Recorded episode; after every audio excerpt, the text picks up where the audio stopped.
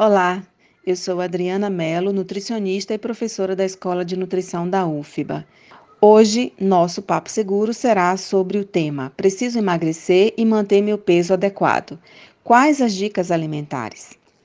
Os alimentos gordurosos ou preparações feitas com quantidade excessiva de gordura ou óleo, como frituras, preparações empanadas, além dos alimentos açucarados, como doces em geral, bolos com coberturas açucaradas, refrigerantes, sorvetes, biscoitos recheados, aumentam a gordura do nosso corpo.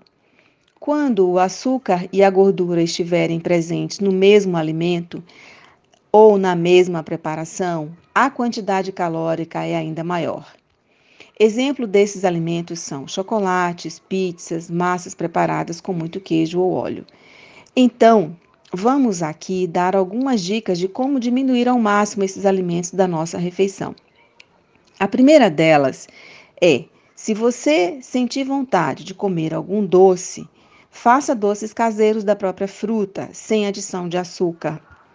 Outra opção é consumir salada de frutas gelatina sem sabor adicionada de frutas ou suco de frutas, ou ainda frutas desidratadas como banana passa, uva passa, ameixa, etc.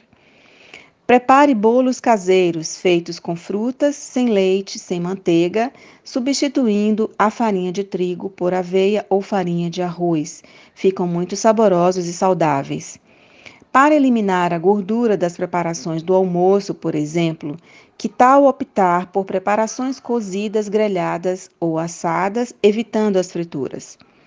A dica para comer feijão menos gorduroso e mais saudável é substituir a calabresa, o charque e carnes gordurosas por uma carne magra como músculo ou por legumes e verduras como abóbora, couve, machixe, quiabo ou outra de sua preferência. Prefira sempre uma carne bovina magra, sem a gordura visível, ou peixe e frango sem pele. Você sabia que uma grande aliada da perda de peso são as fibras?